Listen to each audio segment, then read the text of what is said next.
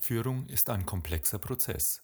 Werteorientierte Führung bedeutet, dass Führungskräfte Werte und Normen als Teil ihrer Führungsaufgabe begreifen und diese Werte und Normen spiegeln sich in ihren Entscheidungen wider.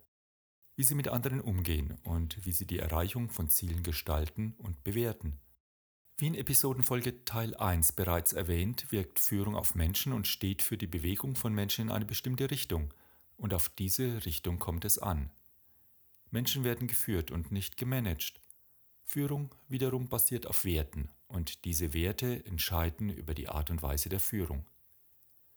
Herzlich willkommen zum Podcast Brain Food for Leaders, dein Podcast mit nützlichen und praxiserprobten Impulsen und Anregungen, um einen Schritt näher zu kommen an die beste Version deiner selbst. Mein Name ist Thomas Geuss. In dieser Episodenfolge wollen wir einen selbstkritischen Blick darauf werfen, wie Führungskräfte unethisches Verhalten verhindern und ethisches Verhalten fördern können. Veröffentlicht eine Führungskraft ihre Werte, kommt dies einer Selbstverpflichtung gleich. Die Werte werden somit verpflichtend. Stimmen die Unternehmensziele mit den Grundwerten und den Handlungen der Organisation überein, entsteht eine gewünschte Innenwirkung gegenüber den Mitarbeitern und eine gewünschte Außenwirkung gegenüber den Stakeholdern wie Kunden, Lieferanten und Verbänden und damit eine positive Reputation. Durch diese Art der Selbstverpflichtung entwickelt sich Glaubwürdigkeit und Vertrauen. Dies gelingt jedoch nur, sofern Werte und Handlungen in Wort und Tat übereinstimmen, also nach dem Motto Do what you preach und walk the talk. Anselm Grün, Benediktinermönch, schreibt in seinem Buch Gott, Geld und Gewissen auf Seite 117 Werte halten die Würde des Menschen hoch. Werte verkörpert man. Wenn man so will, ist ein Mensch, der nach ihnen lebt, selbst dieser Wert. Der Wert des Geldes ist dagegen messbar. Geld hat Wert, aber ist keiner. So wird schon im Sprachgebrauch deutlich, dass zwischen Werten an sich und dem Wert des Geldes der Unterschied liegt, dass das eine Sein und das andere Haben bedeutet. Werteorientierte Führung bedeutet, dass Führungskräfte Werte und Normen als Teil ihrer Führungsaufgabe begreifen – die Führungsaufgaben umfassen eine Vielzahl von Facetten, hier eine Übersicht zur Selbstreflexion und mit Ergänzungspotenzial.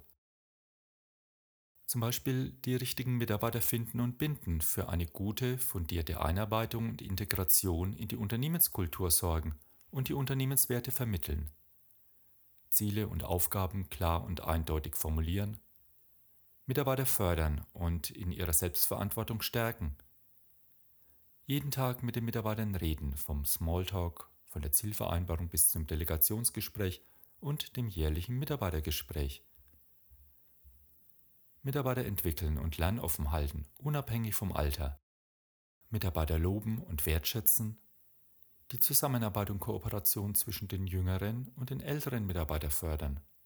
Werte, Vision, Ziele, Veränderung kommunizieren, sobald wir den Sinn, das Warum verstehen sind das Was und das Wie nicht mehr das Problem.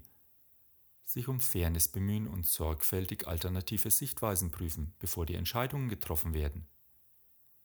Die individuellen Bedürfnisse, Fähigkeiten und Ziele der Mitarbeiter bei Entscheidungen berücksichtigen und sich der gesellschaftlichen Verantwortung der eigenen Arbeit bewusst werden. Auch ein positives Vorbild, was von Mitarbeitern in Bezug auf ethische Entscheidungen und Verhalten erwartet wird, vorleben. Wo hast du hier deine Stärken? Wo siehst du Entwicklungsbedarf für dich? Wo haben deine Mitarbeiter Erwartungen an dich? Was willst du zukünftig in deinem Führungsverhalten stärker berücksichtigen und wie willst du das konkret umsetzen? Bei meinen Recherchen zu dem Thema bin ich auf das Modell der Corporate Ethical Virtues nach Mule Captain aus dem Jahr 2008 gestoßen – es ist ein empirisch validiertes, mehrdimensionales Modell zur Messung ethischer Organisationskultur. Es unterscheidet dabei zwischen sieben Tugenden, die die ethische Kultur einer Organisation und damit auch das ethische Verhalten von Mitarbeitern und Führungskräften fördern und darauf abzielen, unethisches Verhalten von Beschäftigten zu verhindern. Kurz noch vorweg zum Begriff Ethik. Ethik ist die Lehre von der Anleitung zum richtigen Handeln und befasst sich mit den Grundlagen menschlicher Werte. Mithilfe dieses Modells wollen wir mal einen selbstkritisch reflektierenden Blick wagen und gehen die sieben Tugenden einmal durch. Klarheit. Das Risiko für unethisches Verhalten steigt, wenn Mitarbeiter allein ihrer eigenen moralischen Intuition folgen. Erwartungen bezüglich ethischer Normen und Standards sind deshalb klar und verständlich auszuformulieren. Dem Mitarbeiter muss klar sein, was ethisch erwünschtes Verhalten ist und was nicht. Vorbildwirkung. Verhalten sich Führungskräfte inkonsistent, führt dies bei den Mitarbeitern zu Unklarheit bezüglich der normativen Erwartungen.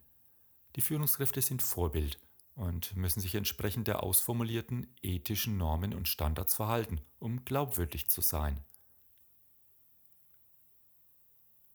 Durchführbarkeit. Wenn Mitarbeiter wenig oder gar keinen Handlungsspielraum bzw. Möglichkeit haben, ihre Aufgaben und Verantwortlichkeiten wahrzunehmen, steigt das Risiko unethischen Verhaltens. Das Unternehmen muss Bedingungen schaffen, die es den Mitarbeitern ermöglichen, die normativen Erwartungen zu erfüllen. Unterstützung. Das Risiko für unethisches Verhalten steigt, wenn Mitarbeiter das Gefühl haben, nicht ernst genommen oder nicht fair behandelt zu werden. Zeigt das Unternehmen Respekt und Wertschätzung für die Mitarbeiter, fördert dies die Identifikation mit dem Unternehmen und dessen ethischen Werten und Normen.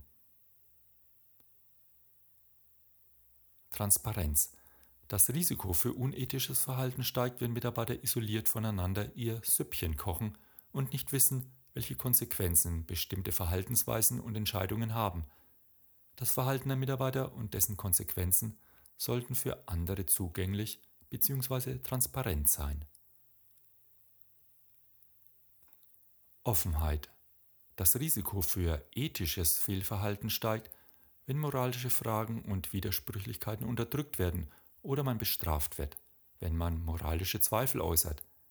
Im Unternehmen sollte ein Klima der Offenheit herrschen, in dem ethische Fragen und Widersprüche offen angesprochen und diskutiert werden. Sanktionen. Das Risiko für unethisches Verhalten steigt, wenn Werteverletzungen ohne Konsequenzen bleiben. Die Verletzung ethischer Standards hat eine wichtige Signalwirkung für alle Mitarbeiter des Unternehmens, unabhängig von der Hierarchie. Wo siehst du denn in deinem Arbeitsalltag Situationen, in denen gegen die Unternehmenswerte gearbeitet wird? Wie gehst du als Führungskraft, wie geht das Unternehmen damit um? Was ist aus deiner Sicht der richtige Umgang mit solchen Situationen? Und bei welchen der vom Corporate Ethical Virtues Modell aufgelisteten Tugenden siehst du für dich, für dein Unternehmen noch Nachholbedarf? Wird aus deiner Sicht unethisches Verhalten ausreichend sanktioniert? Und werden ethische Fragen und Probleme im Unternehmen offen angesprochen? Und wie gehst du als Führungskraft mit solchen Themen um? Vielleicht wird nun beim drüber nachdenken ein bisschen deutlicher, wie wichtig eine werteorientierte Führung und eine glaubwürdige und gelebte Firmenkultur für eine nachhaltige, gelungene und gesunde Zusammenarbeit in den Unternehmen sind. So, nun wünsche ich dir an dieser Stelle viel Spaß beim weiteren Nachdenken zu diesem Thema. Wir machen an dieser Stelle Schluss und ich freue mich natürlich, wenn du wieder reinhörst. Weitere Podcasts findest du wie immer unter brainfoodforleaders.com. Dort kannst du mir auch gerne deine Erfahrungen mitteilen und ich freue mich natürlich von dir zu lesen über unsere Instagram- oder Facebook-Seite und wenn du unseren Podcast Freunden weiterempfiehlst, die davon profitieren könnten. Vielen Dank dir fürs Zuhören, eine gute Zeit, pass gut auf dich auf. Lead Your Life, dein Thomas.